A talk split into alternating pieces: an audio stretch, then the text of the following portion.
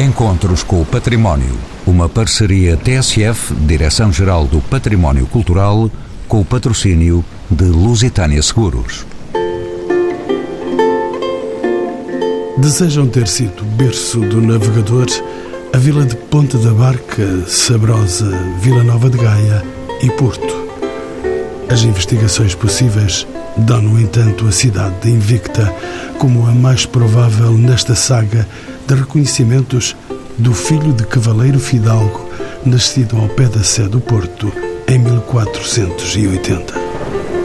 Aos 10 anos, era pajem da corte da rainha Dona Leonor, consorte de Dom João II. Casa, contudo, em Sevilha, mas em 1505 alista-se na Armada da Índia. O mar e os barcos seduziam-lhe a alma.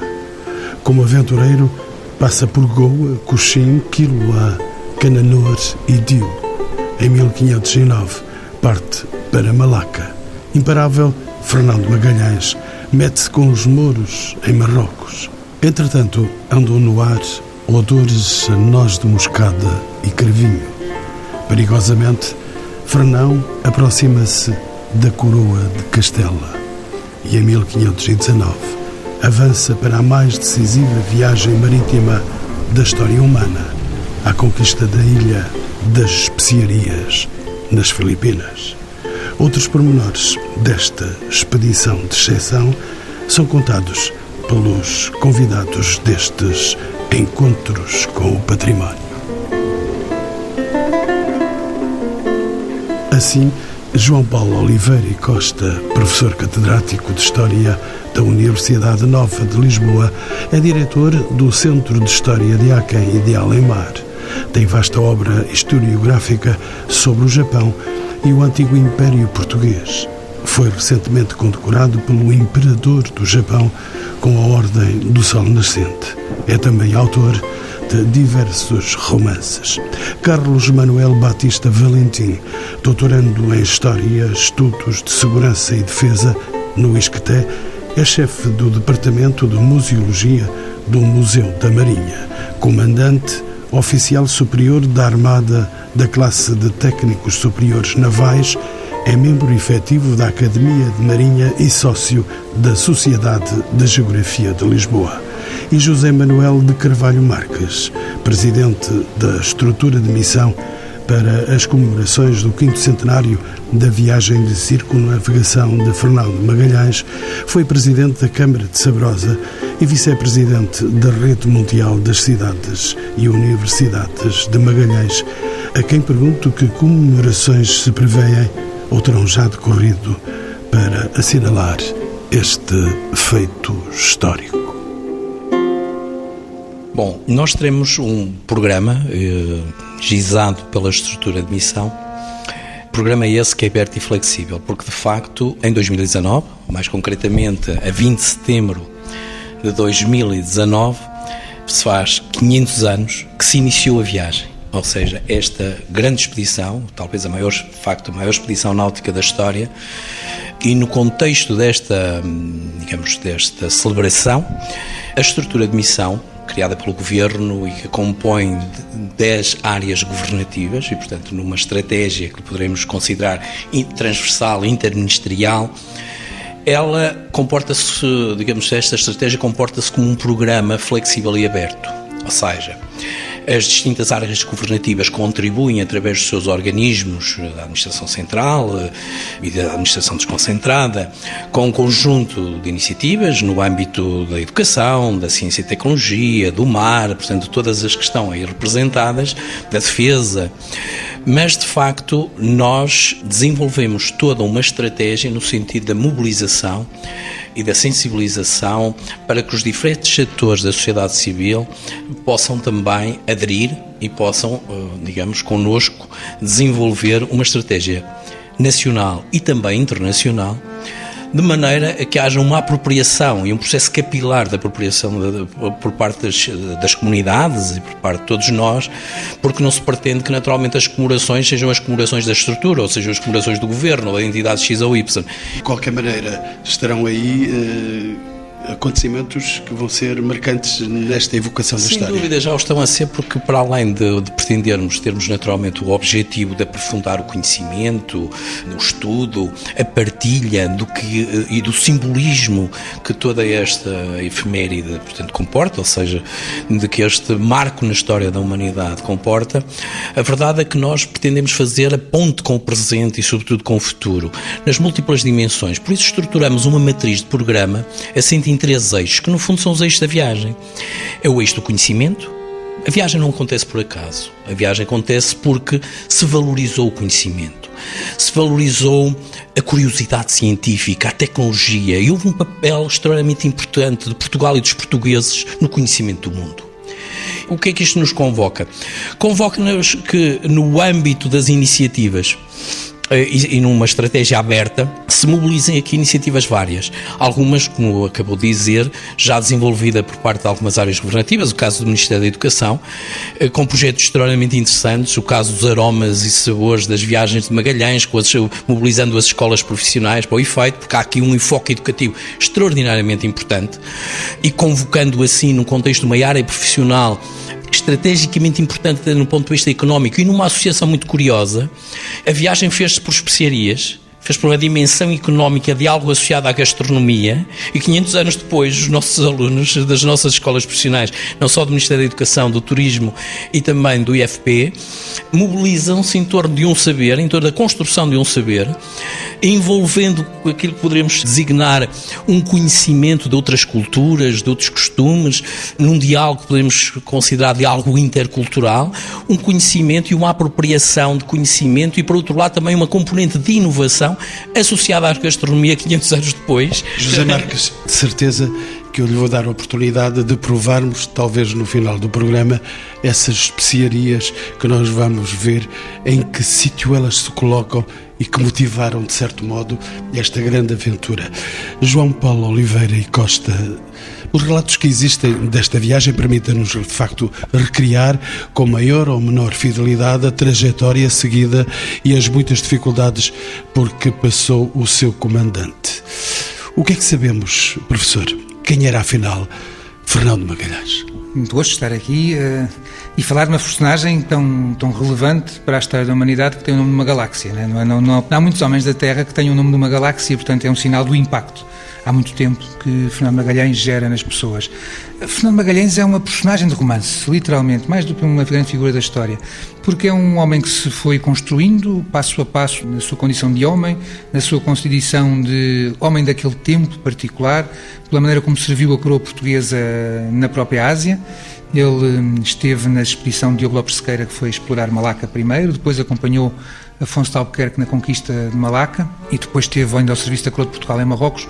E ao longo desse tempo construiu, construiu um, um conjunto de ideias e um conjunto de ambições e de frustrações. No âmbito dessa sua vontade de ir mais longe, eh, concebeu um plano que era impraticável por parte da coroa portuguesa. O alcançar das Ilhas Molucas, como qualquer viagem para o Ocidente, ia ao encontro e entrava em choque com aquilo que Portugal tinha acordado com Castela pelo Tratado de Tordesilhas de 1494 e, portanto, a viagem que ele desejava era impossível diplomaticamente e era ao mesmo tempo uma viagem improvável nauticamente, porque não havia nada que provasse que havia uma passagem entre o Atlântico e o Pacífico. Também não havia nada que não provasse. Era preciso era continuar a descer, descer muito mais abaixo, muito mais a sul do que era o limite da costa africana. A costa africana acaba aos 38 graus, mais coisa menos coisa, enquanto que a costa sul-americana vai continuando a descer, a descer, parecendo que interminavelmente. Professor, estamos ao nível da aventura? Absolutamente a aventura. O maior fascínio que Magalhães me exerce é exatamente esse jogador de bluff. Esse, esse, esse, jogador, esse jogador de póquer que fez um bluff extraordinário, mas, mas que teimou em cima da sua obstinação. É uma obstinação que não tinha qualquer, não tinha do ponto de vista da prática até então, qualquer eh, prova possível, mas ele achou, eh, teve uma intuição, é uma intuição que tinha verdade, tinha razão, ou seja, na verdade, na verdade, apesar que, é que nós estamos a falar de um, num processo que, na verdade, começou com a viagem de Cristóvão Colombo, que é o da percepção do que é que, do que, é que há ao Ocidente. E aquilo que tinham sido 25 anos de aprendizagem das diferentes explorações, quase todas conduzidas por castelhanos, mas também algumas por portugueses, nomeadamente na Terra Nova, e também na América do Sul, era de que, desde as águas geladas do Norte até onde já tinham chegado, a, a costa americana era inteiriça, não havia por onde passar. E isso tinha sido reconfirmado por Balboa, quando em 1513 atravessou o Istmo do Panamá e deu com o que eles chamaram então o Mar do Sul. E, portanto, Magalhães é um homem obstinado, mas com uma ideia, mas que não decide, um bocado, um bocado como o Cristóvão Colombo. São, digamos que, do ponto de vista do perfil psicológico, são personagens muito semelhantes. E isso é muito interessante, porque, do ponto de vista da expansão, o que nós vemos é que a maior parte, todos os grandes descobridores portugueses, eh, os portugueses ao serviço da coroa de Portugal, correspondem a homens que cumprem ordens, enquanto que os dois grandes alimentadores do desencadear da expansão castelhana, são dois sonhadores que, por terem sonhado coisas que pareciam pouco prováveis, a coroa portuguesa recusou, um por, por recusar só por, por, ser improvável, outro porque era diplomaticamente também impossível, mas que encontraram na coroa de Castela, de uma maneira passiva, um interlocutor interessado em poder aproveitar uma ideia que era só uma ideia. Eh, Magalhães é, portanto, um homem com uma vontade férrea de encontrar um caminho que ninguém tinha encontrado, mas que ele tinha realmente convicções, convicções que nós hoje podemos pensar até que são convicções pouco que não têm lógica, mas isto, mas quem faz história sabe que a maior parte da, da história nunca se moveu pela lógica, mas sim pela vontade dos homens, que é muitas vezes irracional. Sr. Comandante Valentim está aqui também nesta nossa conversa. Vai-me dar, entretanto, a oportunidade de eu ir a casa de José Marques vai entrar no barco connosco. Vamos, estamos a sair para as Filipinas. Uma questão de casa para si, José Marques, ex-presidente da Câmara de Sabrosa, como sabe, durante anos o município de Sabrosa, que o senhor governou durante 12 anos, reclamou a honra de constituir o berço do famoso navegador através de documentos que se sabe hoje serem falsos. É assim? De onde era, então, oriundo Fernando Magalhães? E qual era, afinal, a sua ligação à Vila de Sabrosa?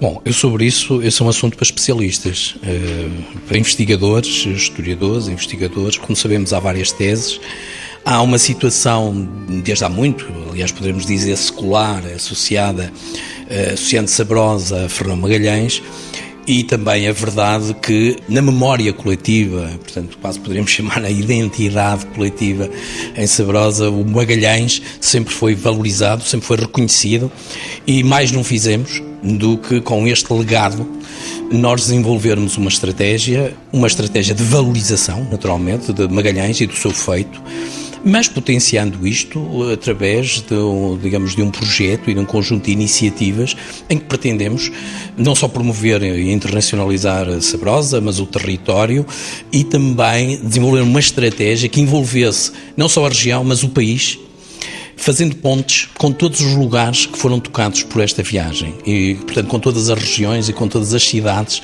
que, de alguma maneira, são referência nestes territórios tocados pela viagem. Isto numa Isso lógica de algo intercultural, isto também numa lógica de uma estratégia colaborativa, dentro, numa construção coletiva que sirva a região, o país e todos os demais. E, portanto, este foi um propósito e um propósito que, de facto, deu os seus frutos. Hoje existe uma rede de cidades magalhânicas que Sabrosa esteve associado na sua gênese, existe uma rede mundial de universidades, existe uma dinâmica extraordinariamente forte no contexto destas celebrações, envolvendo inclusivamente imensas iniciativas onde participam e se envolvem estas universidades, estas cidades e muitas instituições que se encontram ou se encontraram fruto desta cooperação e desta estratégia encetada por Sabrosa. Não só, também com Sevilha, com outros territórios. Mas podemos dizer que estivemos na linha da frente deste processo. Na prática, para nós, uh, o importante é esta, eh, digamos, como é que esta estratégia de alguma maneira funcionou, o alcance que ela tem e a dinâmica que, entretanto, ela mobilizou. Percebemos que se Magalhães não é de Sabrosa, Sabrosa está bem com Magalhães. Não, Sabrosa esteve, sempre esteve muito bem com Magalhães, valorizou desde há muito, como disse Magalhães. Magalhães está e, e serviu de inspiração a muitas coisas que aconteceram em Sabrosa, algumas delas já seculares, E, e, portanto, também, tanto quanto eu sei, não existe um documento, algo que se possa dizer que retira todas as dúvidas de que Magalhães é do Porto, ou de Magalhães é de Gaia, ou de Magalhães é de Ponta Barca, ou de Magalhães é de outro local. Ou seja, há de facto distintas teses sobre esta matéria, naturalmente todas elas com importantes estudos e importantes referências científicas.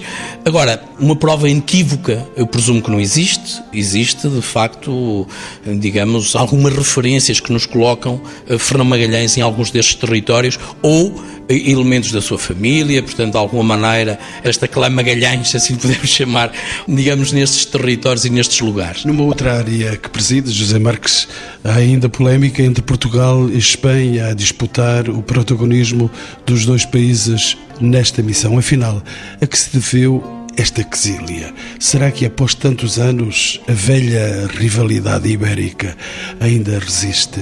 É assim que as coisas estão? Não, esta situação resulta de facto de um artigo de opinião que pronto, teve algum impacto, mas a verdade é que entre as comissões eh, nacionais, entre eh, os respectivos governos, não só Portugal e Espanha, como muitos outros, esta situação está a ser levada com toda a tranquilidade, num espírito de colaboração devidamente trabalhado, devidamente construído. Aliás, temos uma exposição com curadores portugueses e espanhóis, portanto, há toda um projeto, uma exposição itinerante eh, que está a ser trabalhado em conjunto. Há um conjunto de outras iniciativas, sejam elas conferências, grandes fóruns internacionais, sejam inclusivamente alguns projetos de estudo e de investigação em colaboração conjunta. Há toda aqui uma colaboração, para não falar naquilo que sempre houve, com as universidades, e neste caso com os respectivos eh, investigadores, historiadores, que de forma isenta, que de uma forma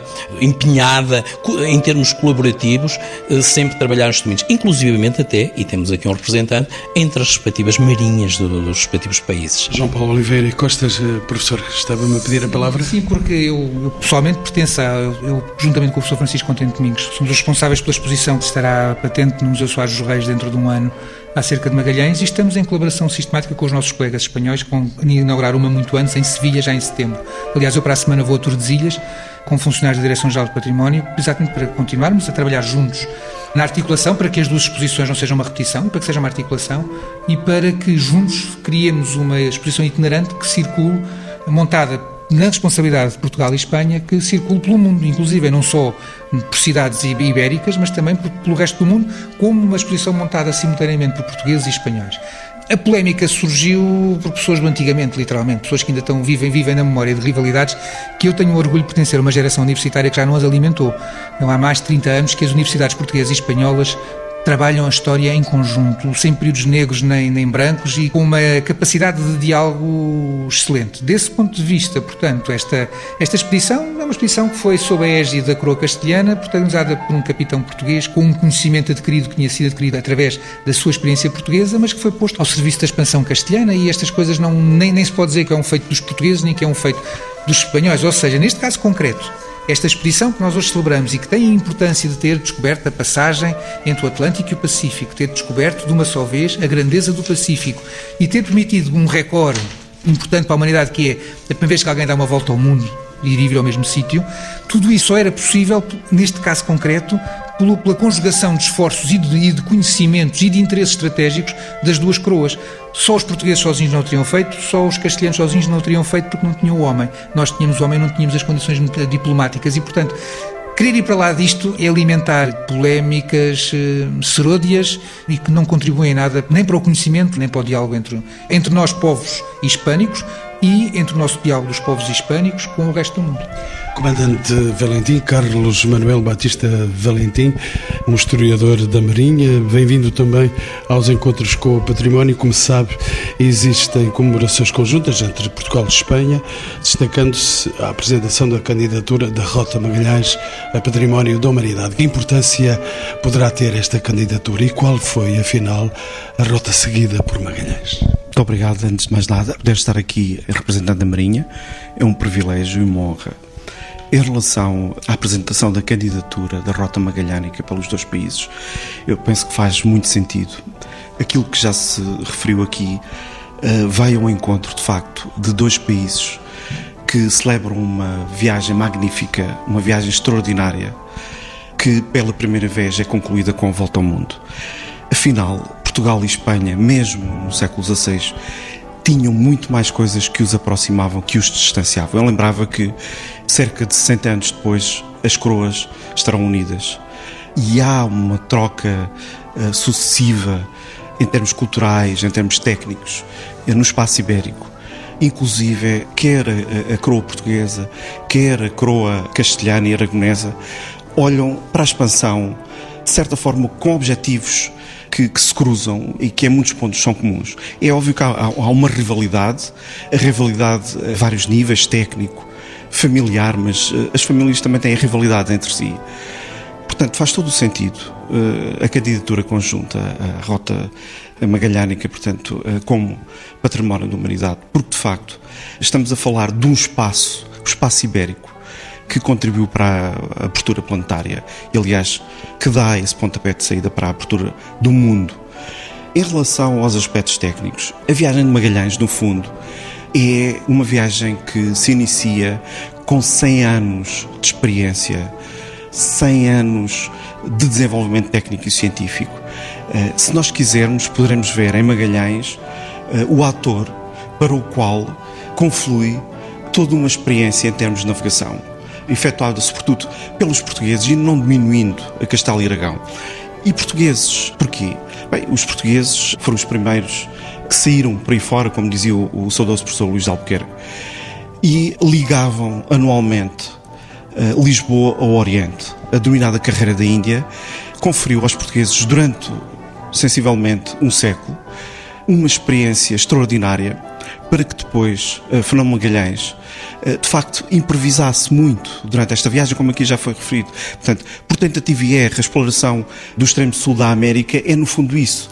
Eh, Fernando Magalhães não sabia se ia ou não encontrar uma passagem para o Oceano Pacífico. Mas, de facto, o que nos demonstra, e os relatos que, que chegaram até nós, é que Fernão Magalhães vai se limitar o que não é pouco, a fazer aquilo que os portugueses faziam há muito tempo e que, e, e que sabiam fazer de uma, de uma, forma extraordinária. Por exemplo, ele quando uh, entra no Oceano Pacífico, um oceano que ainda não se sabia uh, muito bem qual a sua verdadeira dimensão, ele vai seguir os ventos e as correntes. Ele percebe, de uma forma empírica, que havia uma corrente, a corrente do Bolt, que o poderia levar até ao Equador, mais a norte. E percebia que havia ali ventos de sueste e que poderia levar a expedição de facto ao destino que ele uh, pretendia. No fundo, os descobrimentos, eu diria de uma forma sucinta, não são mais que os descobrimentos dos ventos e das correntes. E Fernão Magalhães fez isto de forma extraordinária. Só para se ter uma ideia, Fernão Magalhães vai percorrer três vezes mais um espaço desconhecido se compararmos com o Colombo. Ou seja, o Colombo a distância que percorreu para descobrir a América foi um terço daquela que Fernão Magalhães percorreu para chegar às primeiras ilhas no Pacífico. José Marques, estava-me a pedir a palavra. Não, estava a dizer da importância da candidatura uh, da Rota Magalhães-Alcano à Unesco nesta perspectiva de que uh, é um projeto extremamente complexo, mas é um projeto que se pretende com uma leitura plural, precisamente, de, de, de, todo o simbolismo e todo o património que comporta esta rota e, portanto, e, e, e, todo o património que está associado numa candidatura à Unesco. E caso se venha a concretizar, que seguramente, e agora com o envolvimento do nível dos governos, efetivamente se irá concretizar, mas que irá convidar, naturalmente, todos os outros países a se associarem, ou seja, é um projeto liderado ou coordenado por Portugal e Espanha, mas envolve todos os outros territórios, envolve todos os outros países no processo de candidatura. Isto quer dizer que será uma candidatura uh, global, transnacional em série. E isso obriga a que haja o envolvimento mais do que dois promotores. Ou seja, e isso já se verificou, o interesse quer por parte do Chile, quer por parte das Filipinas, quer por parte da Indonésia, eh, quer por parte do Uruguai, de se associarem a este projeto. Portanto, lá estamos na presença de mais um projeto coletivo, mais um projeto de cooperação e mais um projeto em que este lastro identitário associado ao legado de Magalhães está, e Alcano está presente. Professor João Paulo Oliveira Costa, eh, sou proponente de que os ventos sejam bonançosos, já que de Espanha, segundo a tradição, nem sempre os bons ventos cá chegaram. A verdade é que eu pergunto-lhe, a história não é ensinada da mesma forma nos dois países sobre esta, esta questão. Qual foi então o verdadeiro papel dos dois países e dos dois navegadores, Magalhães, o português, Sebastião Elcano? Eh, temos aqui uma condução de uma aventura marítima entendida de dois modos, ensinada de dois modos. A história pode se ensinar de dois modos, professor? A história pode-se ensinar de multimodos. Repare, nós vamos, quando saímos nós os quatro desta sala, cada um de nós, se perguntarem o que é que fizemos aqui, vamos dizer coisas diferentes, apesar de, termos, apesar de estar gravado, na nossa memória vai se, vai, vai, vai se impregnar, cada um vai valorizar uma coisa ou outra. É uma fatalidade. A nossa memória é seletiva e a nossa memória hum, não consegue fixar de maneira certa mesmo quando temos as imagens, nós conseguimos ver coisas diferentes. Eu que sou adepto de futebol faço, tenho isso com muita mais complicação, mas nós mesmo ao ver as imagens, mesmo ao ver a realidade, nós vemos de maneiras diferentes uns e outros.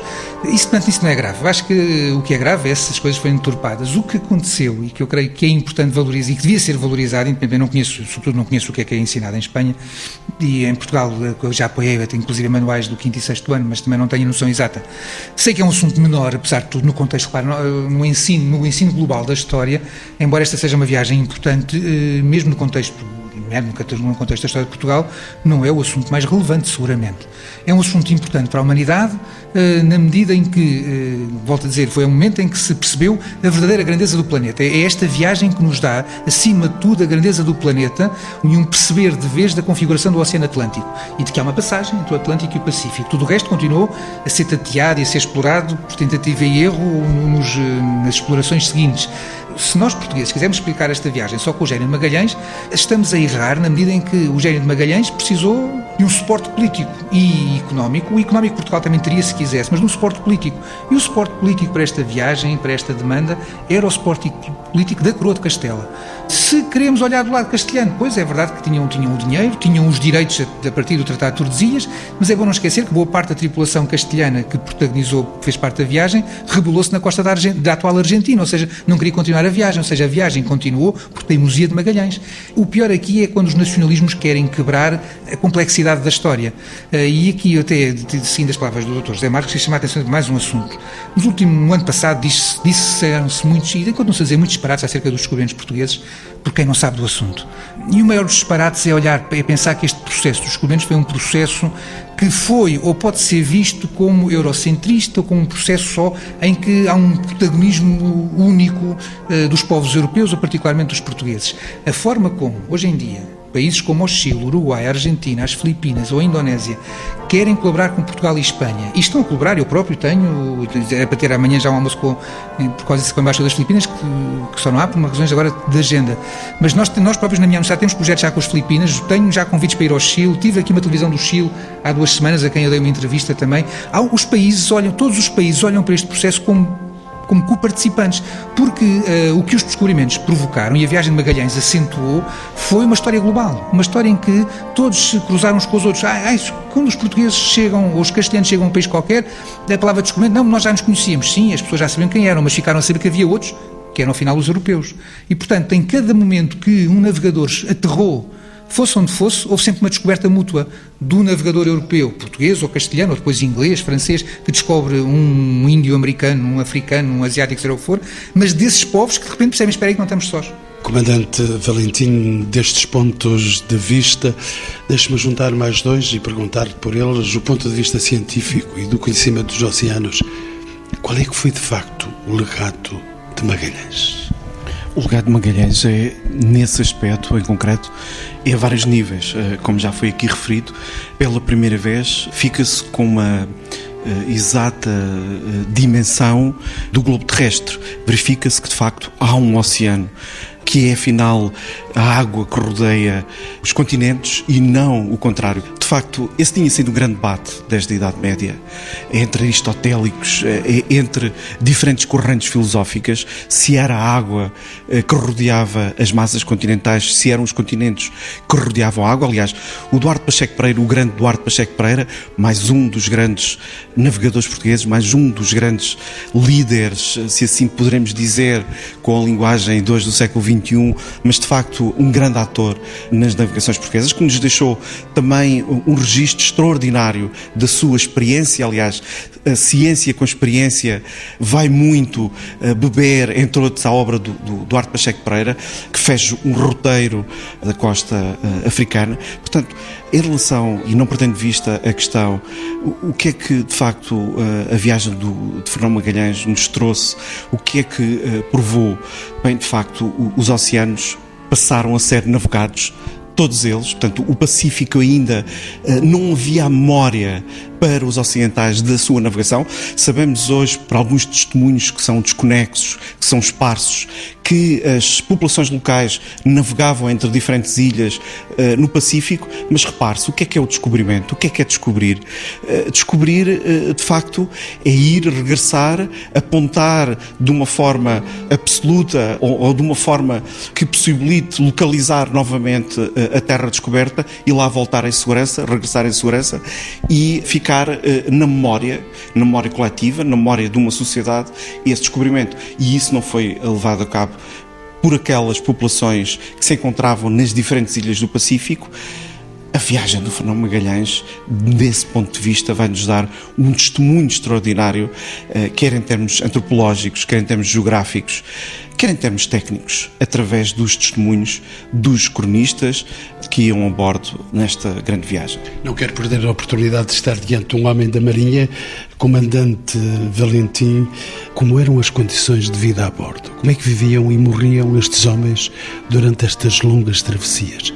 Aquilo não era vida fácil de facto era, era um cotidiano duro, uh, a vida a bordo de facto era marcada por esse cotidiano uh, muito duro, uh, em que o espaço era exíguo para as pessoas que viajavam a bordo e muitas vezes o mais certo era ter a morte pela frente. Aqui, quando falamos em cotidiano duro, devemos referir uma alimentação insuficiente, devemos referir as parcas, eh, as eh, difíceis condições eh, de ambiente, quer em termos de condições, tanto como nós os entendemos, de conforto, quer em termos de convivência entre as diferentes pessoas que iam a bordo. Repare-se, como já se referiu, o Frão Magalhães não sabia muito bem o que é que ia encontrar.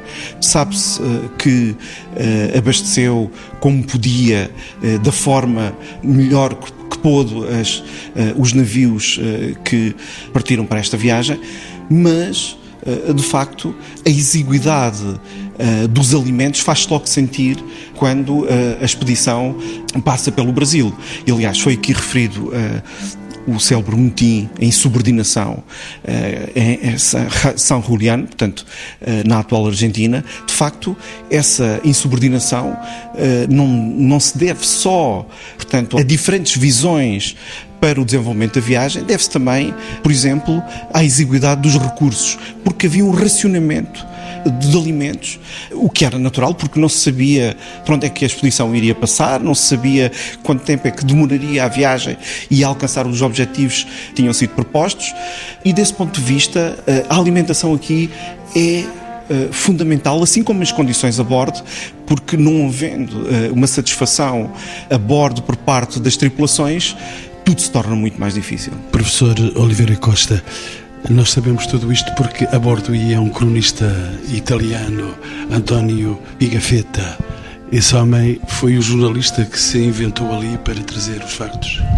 É uma sorte, não, é? não, não havia, não, havia os diários de bordo e depois havia ou não eh, pessoas interessadas em, com, com interesse, com gosto, por escreverem e que, tendo escrito, os seus textos, os seus manuscritos não se perderam. Tudo isso aconteceu em Pigafetta, como aconteceu com Álvaro Velho no caso da viagem de Vasco da Gama, ou seja, temos a sorte de ter um, a bordo e entre os sobreviventes uma pessoa que uh, tinha gosto, tinha capacidade crítica e que nos deixou um registro. Esse registro, por isso mesmo, é fundamental para se conhecer eh, mais aprofundadamente a viagem. É um registro pessoal, evidentemente, e, portanto, tem as impressões do autor. Não podemos, em história, sabemos que não podemos fazer fé absoluta no documento escrito, temos que o saber, temos que fazer a crítica, mas genericamente, independentemente de pequenos pormenores que possam estar empolados ou, pelo menos aquilo que o Pigafetta nos, nos relata, são os factos. Evidentemente que há de haver muitas omissões, umas porque não lhe interessou, outras porque. Umas não lhe interessou porque não lhe interessou porque, do ponto de vista intelectual, outras não lhe interessou porque a sua história não, não, não ia por ali.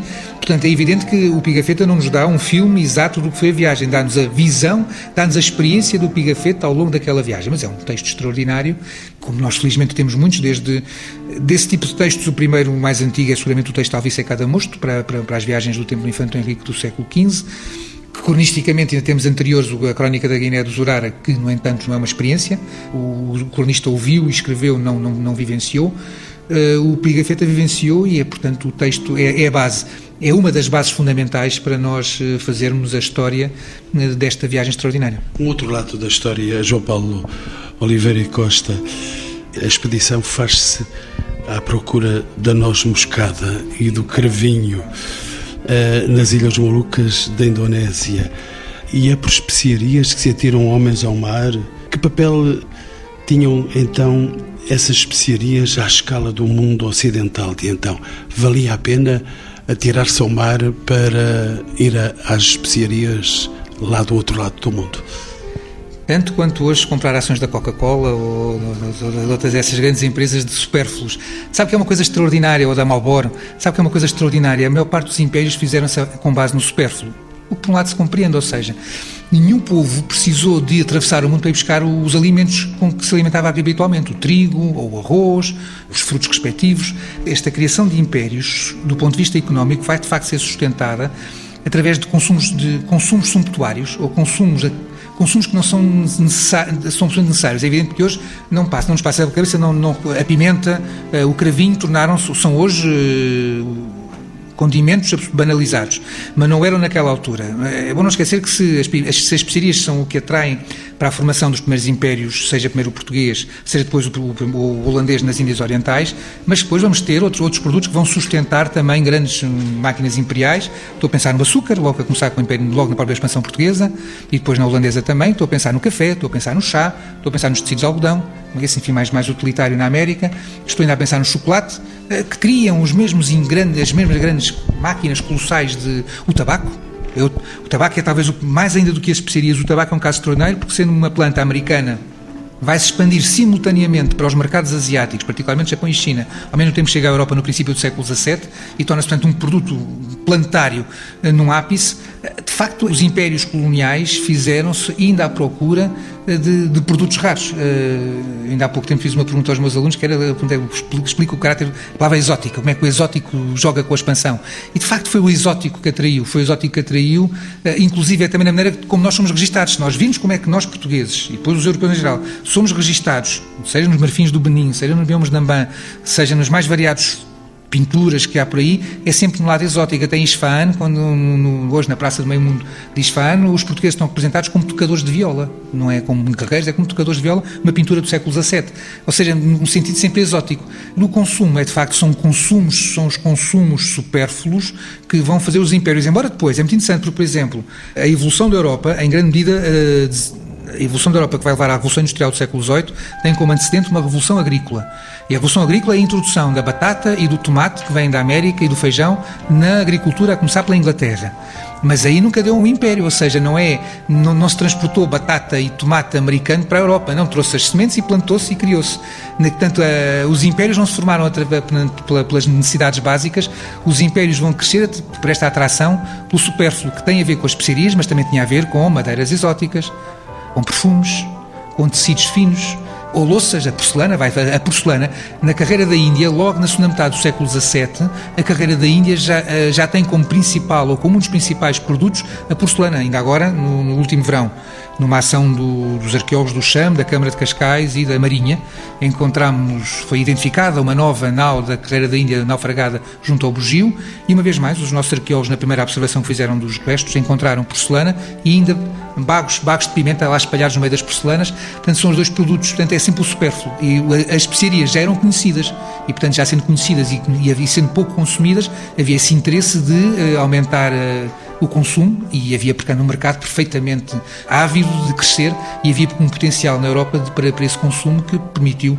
consumir todas as cargas que viessem da Ásia. E se calhar foi o exótico que nos levou tão depressa ao final deste programa. Últimas questões para os meus três ilustres convidados.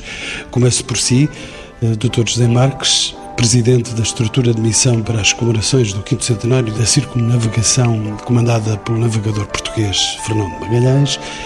Jacques Sabrosa, de que foi presidente da Câmara, não conseguiu a herança do berço de Magalhães. Que herança nos deixa então esta aventura? Bom, uh, o legado de Magalhães, como sabemos, é vasto e, e, por isso mesmo que a estrutura de missão está a envolver toda, e com o objetivo de envolver uh, praticamente toda a sociedade e todos os agentes dos territórios e convidá-los para a celebração de algo que vai acontecer entre 2019 e 2022, mas sobretudo através de uma estratégia que convista a que se projete eh, no futuro. E por isso a diversidade de projetos na área da educação, na área da investigação, na área da ciência, na área da diplomacia, da economia, do turismo, do ambiente, do desporto, da promoção territorial, onde temos aqui o um envolvimento das autarquias diretamente em todos estes projetos e da cooperação entre outros, e aqui saliento, por exemplo, as dezenas de projetos que a rede de postos diplomáticos está a desenvolver nos distintos territórios, portanto, nos distintos países, não só da rota, mas também fora deles, o caso eh, dos Estados Unidos, o caso de vários países da Europa, que também se associam a estas comemorações, de facto, isto convoca nos projetarmos uh, através de uma estratégia em que todo o simbolismo e em que Magalhães está aqui como um mote de inspiração. A mesma pergunta para o comandante Valentim, historiador, chefe de departamento de museologia do Museu da Marinha e aguardar certamente os despojos desta aventura marítima. Estarão por lá restos ainda deste sonho que foi de Magalhães. Pergunto-lhe como é que vamos viver esta herança? A Marinha vai viver esta herança através de várias iniciativas. O navio Escola Sagres, que é o navio trem de mar dos futuros comandantes da Marinha, irá iniciar uma grande viagem eh, em janeiro de 2020 e fará uma, uma, volta ao mundo. Enfim, não fará a volta ao mundo de Fernão Magalhães, mas a grande novidade é que encontrar-se-á com o navio trem de mar espanhol, o Juan Sebastián de Alcano, o que demonstra as excelentes relações que as duas marinhas têm Neste caso, o uh, navio uh, Escola Sagres fará a volta ao mundo ao contrário, digamos assim, e depois encontrando-se em diversos portos com o Juan Sebastián del Cano. Depois haverá um, conjunto de edições que a Marinha está a preparar. É bom referir que o Magalhães faz parte da memória e da história da Marinha. Ou seja, eh, as tradições navais, eh, as tradições no campo da navegação, é algo que nós aprendemos eh, na Marinha, na Escola Naval, a bordo dos navios. Eu, eu lembraria aqui um aspecto que me parece também muito importante. Este ano, que é o início das comemorações, é também o início das comemorações, ou é, irá comemorar-se a ida do homem à Lua em julho, em julho próximo, o que não é nada que não se deva referir e exaltar deste ponto de vista. No fundo, a vontade do homem ir mais além, a vontade de ultrapassar o desconhecido, vencer o desconhecido. E é isso tudo que Magalhães e esta extraordinária expedição nos eh, relata e nos exemplifica. Por fim, professor João Paulo Oliveira Costa, um professor eh, do conhecimento do outro mundo, dos mares, porque diretor eh, do Centro de História da Aquém e da Alimar, de que forma, professor, podemos honrar e celebrar este feito memorável e transmiti-lo às novas gerações? A síntese das sínteses, se possível. A universidade só tem que explicar as coisas, não, é? não tem, só tem que colaborar com os Estados, neste caso diretamente inicialmente com o Estado português e com o Estado espanhol, nomeadamente na, na produção do saber possível para, por exemplo, para a realização de exposições, para a realização de conferências e depois que tem que serenamente olhar para os documentos e continuar a explicá-los. Não, uh, nós em História, idealmente, uh, explicamos, não, não celebramos. Quem celebra é o Estado. A Universidade tem a obrigação apenas de ajudar, contribuir, explicando. É, é evidente que estas datas redondas, os centenários, são momentos importantíssimos para uh, ir buscar ao passado exemplos de convivência contemporânea e de percebermos é, quem é que somos nós hoje. No que nós somos hoje, o ser humano manifesta-se extraordinariamente em Vertão de Magalhães por essa ambição da descoberta, por esse, por esse, por esse, por esse sentimento incansável de queremos chegar mais longe, e não é por acaso que exatamente é o nome de Magalhães que depois aparece em sondas espaciais, é este ir mais longe, permanentemente mais longe, que é um que faz parte do ADN do Homo sapiens sapiens, não é dos portugueses, nem dos castelhanos, nem dos filipinos, é do Homo sapiens sapiens, e que eh, aqueles que tinham melhores condições tecnológicas naquele momento, que eram os portugueses e os espanhóis, os castelhanos, os ibéricos, levaram a cabo através de uma joint venture que não foi propositada, mas que acabou por ser, ou seja, volto a dizer, aquela viagem só aconteceu, é uma coisa que nós vamos explicar, são dois países rivais naquela altura, que embora tenham definido cada um a sua área de interferência, naquele contexto concreto eram rivais porque estavam à procura, as Ilhas Molucas representavam um dos pontos de fronteira entre as áreas de influência de Portugal e de Castela, e portanto um ponto de conflito, que esse ponto de conflito foi alcançado não pelos méritos de Portugal, nem pelos méritos de Castela, mas pelos méritos conjugados Portugal e de Castela. Não sermos capazes de perceber isso é o primeiro passo para estarmos a estragar a história toda. Ou seja, é uma coisa que é fundamental perceber. O Magalhães é português, mas a coroa que ele servia era de Castela e não há viagem de Magalhães sem os portugueses, não há viagem de Magalhães sem os castelhanos e querer puxar estupidamente e excessivamente a brasa à sardinha de uns ou de outros é estragar a história e eu tentarei como universitário que isso não aconteça.